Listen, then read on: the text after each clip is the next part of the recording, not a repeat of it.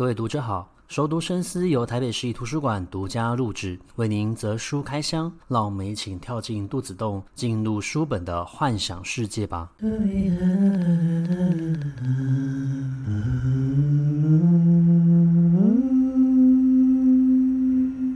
欢迎回到熟读深思。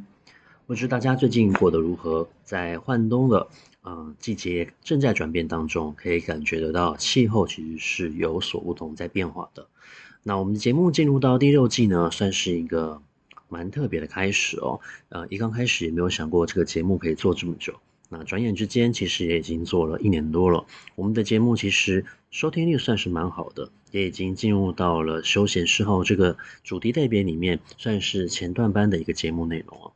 那每一季呢，我们都会慢慢的调整我们整个制作的一个方向。那希望在第六季开始，我们可以有加入更多比较呃休闲的，然后比较轻松的一个方式去认识一本书。所以，我们在这一季呢，会介绍一些像是设计类的，然后民俗文学类的，同时也已经邀请了呃几位作家，希望他们可以上节目来跟大家聊聊他们的一个作品。那最近呢，在休息这段期间，我其实阅读了蛮呃有趣的一些呃台语文学的一个作品，例如说呃徐碧婷老师所创作的《小风神》。那《小风神》它是一本台南的文学作品，以台语的方式去进行创作。那里面的内容讲到的是运用了中西区或者是北区东区的一些神明还有庙宇，有点像是台南在地版的一个《封神演义》。那这本作品呢，呃，让我想起了近几年去台南旅行的一些经验哦。我们知道台南其实最近几年的活动非常的多。那大家去到台南，可能第一就是去参加活动，例如说森山祭，要不然的话就是去品尝美食。那可能就会去到像是安平啊、四潮啊这些地方去旅行。但其实，在台南更多的是庙宇。那么这些庙宇呢，以我们呃，现在的一个角度来说，它其实是非常特殊的。它其实，在那个地方过去呢，他们算是有所谓的一个境界的一个保护。这所谓的境界是指有好几间的庙宇，他们会形成一个聚落。那在这个聚落，他们就会建立所谓的城墙，那互相来做所谓的一个抵御外敌。所以你可以把他们这几座庙宇看成就是一个势力的范围。那这个势力范围，他们会互相联系彼此，然后去分享。所谓的一个资讯，所以会有所谓的一个八极镜这样子的一个称呼。那在整个中西区和北区，其实是非常多的。那么，呃，台南的庙宇之多，其实就会让人想要去了解这一些神明的故事哦。那我在呃阅读徐炳林老师的《小风神》的时候呢，我就又看了另外一本书。那这一本书它就不限于所谓的一个台南，它讲的是全台湾各地，你有可能知道。认识或者是呃从来不了解，原来还有这样子的神明的一个存在。这本书呢就叫做《宝岛封神》哦。那《宝岛封神》的作者叫做角思，角思其实他研究台湾的妖怪，然后一刚开始他从插画的角度去切入。那近几年其实他做了很多的资料搜集的一个工作，所以呢他创作了这一本《宝岛》。搜神，它不只是结合了插画的作品，同时他去调查这一些神明的来历哦。那其实我个人对于这种所谓的一个神明的研究非常的有兴趣，这种所谓的一个呃风土民情的一个故事很有兴趣。但是在阅读《宝岛搜神》这本书的时候，还是有非常多我觉得很有趣的观点，甚至有一些小故事是我过去从来没有听过的。那所以今天呢，我觉得可以特别的跟大家介绍这一本书哦。那这本书它结合了插画、趣谈，还有神明的一个历史。好比说，我们现在呃。算是蛮常听见所谓的一个济公文化的济公的一个信仰哦，你会觉得这个济公的信仰在台湾已经存在非常久，但是角丝去做过研究，他才发现到其实呃台湾的济公信仰并没有我们想象中这么的久，它最多就是六七十年的一个发展时间。那最早其实是从民国四零年代开始的，那最盛行济公的一个文化，或许是落在过去有所谓的一个呃大家乐。爱国彩券这样子的一个风行，去追求名牌哦。那其实济公也算是当时候大家会祈求的一个对象。那么讲到神明，不知道大家有没有一些基本的认识？我们应该都听过呃玉皇大帝。我们知道说玉皇大帝其实他算是整个神明的头头哦。但是贾斯呢，他在研究的时候，他其实就讲到一件事，他说到底玉皇大帝是真有这一个人，还是他是从自然信仰演变出来的？因为在过去的一个呃历史里面，我们知道我们会先从崇拜自然去发展，所以会有敬天然后养地这样子的一个情况。所以玉皇大帝其实它代表的是一种我们对于大自然，尤其是这个触摸不到的天空的一个景仰。但是根据所谓的一个栾堂文化，他们其实提出的是另外一种的说法，他们认为玉皇大帝其实是轮流做的一个概念，所以可能现在轮到的呃是关公，但是根据前几年已经有。新的鸾堂文化，他们服鸾之后得出来的一个结果是，呃，经过众神的一个票选，现在新的玉皇大帝是由延平郡王郑成功来担任。那不论是哪一种的一个说法，其实它相当于反映出来的是我们人对于玉皇大帝的一个态度。那呃，有一些很有趣的趣闻，我觉得其实也可以在节目里面跟大家做分享。好比说呢，啊，我们现在常常都会拜弥勒佛。那弥勒佛其实，在我们的印象之中，他就是一个大肚，然后穿着宽松的一个衣服，笑口常开，胖胖的一个模样，福气的一个模样哦。但是，呃，其实最早的一个弥勒佛，它是从印度传来的嘛，因为它是属于佛教文化的一部分，它被称之为是未来佛，也就是当呃这个世界结束了之后，就会诞生出弥勒佛，而弥勒佛就会重新拯救这个世界。可是弥勒佛的最早概念，它就是从印度而来，而其实，在古印度，他们算是蛮外貌协会的，他们其实会去看一个人的外貌。所以，如果你长得不好看的话，不要说你成为和尚了，你甚至也没有所谓继承王位的一个呃票选，就是没有进入到这个王位的一个竞选资格哦。所以我们知道，其实释迦牟尼佛他在他的生前，他是一个王国的王子，他算是面容蛮好看的。那其实，在古印度所流传的弥勒佛，他也是一个青春的男子哦。他是一个呃，有点算飘配啦。我们如果用台语讲的话，就是飘配的一个男子，跟现在我们所看到这个所谓大肚，然后笑口常开，好像可以容天下世界的一个形象，是刚刚好完全相反的。那其实我们家中，呃，大家的家中也许都会有拜神的一个习惯。那在神桌上面，我们除了会看到神像以外，有一个东西呢，可能是放在神像的后面的，我们叫做神明彩。那神明彩的话呢，你可以看得出，呃，在这上面，通常最上面放的就是观世音菩萨，那旁边会有善财，还有龙女。那中层的话呢，通常都放的是妈祖或关公，在最下层是跟我们生活最接近的，像是灶君，因为灶君他会去回报玉皇大帝有关于这一家人的善恶，他们所做的一些行为啊，当然也有所谓的土地公，因为他是最接近我们的一个生活的。我在阅读这本书的时候，我才发现原来那块板子，我以以前都不知道它叫什么名字，它原来它的名字就叫做神明彩。而且它是有一个模板的存在，还有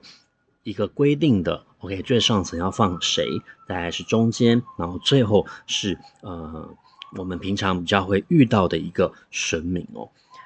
那讲到观世音菩萨呢，就会让我想到一件事，就是我常去的一些庙宇，他们就会放观世音菩萨骑龙的一个照片，说是观世音菩萨显灵了。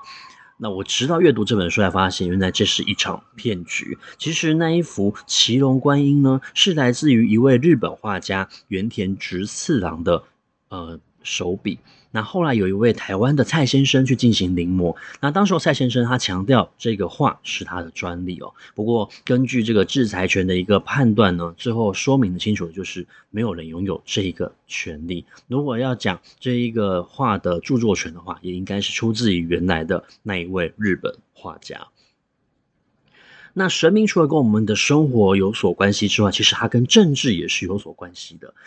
我们就举妈祖跟玄天上帝来当做例子哦。那我们知道朱元璋他创立了明朝，以玄天上帝来当成整个明朝的一个守护神。那自然的，当当时候的呃郑成功他们要来到台湾的时候，也会将所谓玄天上帝的信仰带到台湾，所以有一段时间，其实玄天上帝的信仰是非常的普及的。但是等到清朝，当时候康熙帝的时候，派的所谓的一个施琅，施琅率领的是所谓的水军来到了台湾，击败了当时候的郑氏王朝，结束了。那在这个时候呢，他们为了要呃加强民众的一个信仰，以及就是归向于所谓的一个清朝，他们就反而推崇妈祖，因为施琅他在率领的是水军水师。所以他们自然会以所谓海上的守护神妈祖来作为他们的一个呃守护神的一个信仰，所以妈祖还有玄天上帝的一个信仰，也就在这个时候产生的黄金交错。所以说神明的一个信仰，其实它也会跟政治是有所关系的，自然它也会跟聚落的兴旺有关哦。呃，除了这一些神明之外，我觉得有一些神明的笑话算是蛮好笑的，也算是剔除了我们对于他们的一些想象。好比说神农尝百草，他说神农最初刚开始其实应该也就是一个人，那一个人可怎么可能会没有办法，怎么会没有吃到有毒的一个植物呢？如果他所有的百草都吃了，他怎么不会中毒呢？这个时候，他提出了一个说明。他说：“神农呢，在最刚开始，他去看这些植物能不能够吃，是因为他手上有一条鞭子。那么这个鞭子呢，它其实是用一种非常特殊的呃矿物粉。”叫做赭木粉去染的，那这个赭木粉有，你可以把它想象成它是一个可以测试 pH 值的一个试酸纸哦。所以当然的，如果它今天有发现到毒物反应的话，它就会产生变色。那自然神农他就可以去判断这个草不能吃，它是有毒性的。所以所谓的神农尝百草，其实它背后也是跟所谓的科学有关的。那有一些神明，呃，它是从我们人所写的小说而诞生的。好比说，我们在《西游记》里面都会提到猪八戒，那我们就会讲猪八戒的前身是一位天蓬元帅。那这个天蓬元帅因为调戏王母娘娘的妃，呃，这些所谓的一个。女神因此呢，遭到了惩罚，就被点落到了凡间，还跟猪结合在一起哦。但是，呃，从所谓的一个道教的一个历史，他们的一些相关典故来看，你会发现到他们所记载的另外一位天蓬元帅，跟《西游记》里面这位天蓬元帅的形象。是完全不一样的，所以《西游记》里面所出现的这个天蓬元帅，他有很大的一个比例是因为创作者在创作的时候因应角色的需求而诞生的，但最后也因为人们相信了他的一个存在而产生了神格，甚至他可能成为了八大行业的一个嗯祖师爷，或者说是呃守护神也好，跟天蓬元帅也有一点点相像，也是从小说里面诞生的，还有我们非常。崇拜的月老，我们说，我们知道月老，他就是来帮忙大家绑红线，然后让有缘的人可以在一起。可是实际上，月老这一个神明的形象，它也是出自于小说，最早呢是来自于唐朝李复言的《续幽怪谈》中的订婚殿。所以，呃，有一些神明的诞生，它或许不是来自于自然信仰，也不是一些有功劳的人在他们去世之后。呃，进因为被推崇的关系而诞生出所谓的神格，它可能是来自于小说。那这些小说因为受到大家的一个相信，一进而使得这一个神的神格诞生哦。那如果大家有兴趣的话，其实也可以去看另外一部欧美文学。叫做美国众神，在美国众神里面，他就有讲到一个神的诞生，它其实是有非常多的原因的，它有可能是因应现代的科技而诞生的。而当一个神明他没有受到信仰，他不再被人相信的时候，他的神格就会慢慢的消失，最后这个神他可能就完全不存在了。那其实就呼应到了我们刚刚前面节目所介绍到的月老，还有天蓬元帅哦。那有一个神明呢，我觉得特别跟大家可以做介绍，因为它跟我们图书馆呢有点相关哦。这个神明呢叫做火德星君。当然，图书馆是很怕火的，但为什么会说火德星君跟图书馆相关呢？是因为在台北有一个火圣庙。那么台北的火圣庙在哪里呢？它刚刚好就在我们延吉民众阅览室的旁边哦。那么这一间呃台北火圣庙呢，它最早最早是因为他们在一个呃。炼钢厂的发现的一块人形煤块，是刚好就是一个人的形状，那所以大家觉得非常的称奇，因此就就开始膜拜他，然后产生了神格。那最后呢，这一个老板他就集资建庙，也就是现在台北火圣庙的一个前身哦。那有呃，有一些说法是，现在这一个人形煤块呢，它就在这一个火德星君的金身里面。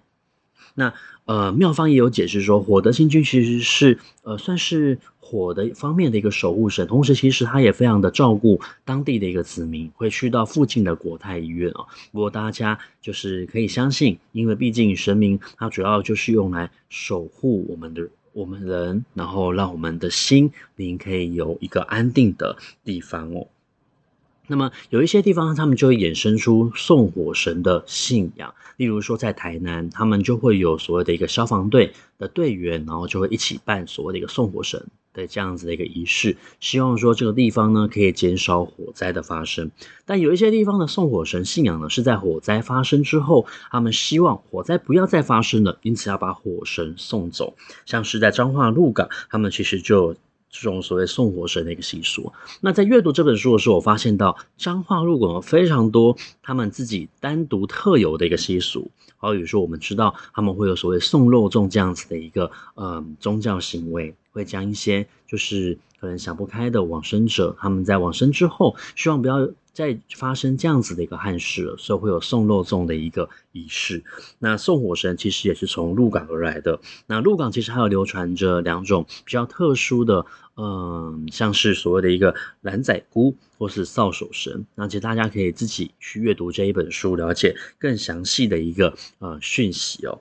那我觉得呃这本书。宝岛搜神，它是非常有趣的，它介绍了蛮多呃大家耳熟能详的一个神明，甚至包括像是呃廖天丁，然后城隍爷，例如说城隍爷啊，过去他的生日可能是在五月十四，那这个时候因为天气开始转变成夏天了，所以有一些人来看热闹的时候，他可能就会热到，他们就会将这个视为是一种煞到了。那也有传说说城隍爷他蛮喜欢看。那漂亮的一个女性哦，那为了让这个城隍爷的行为呢受到了管辖，所以就配死了城隍夫人来管管他了。我觉得这也是一种蛮特殊、有趣的一个说法。那至少看完这一本《宝岛搜神》，我觉得过程是有趣的、新鲜的，而且会获得蛮多有嗯过去没有想过的一些。知识哦，我觉我觉得蛮适合给就是第一次想要了解这些神明故事的人看，甚至你对于这些传统民俗的一个研究其实非常有深度的人，看这本书的时候，你应该也会获得到一些有趣的一个观点，甚至会想要知道他所讲的这些说法是来自于哪里，那有没有一些资料可以来进行佐证呢？那我个人看的时候是非常开心，然后我也会当场的笑出来，所以我就想，哎，这本书一定要介绍给大家认识看看。那今天的节目呢，就介绍到这个地方，也希望大家喜欢。那我们下一集的空中书房再见，拜拜。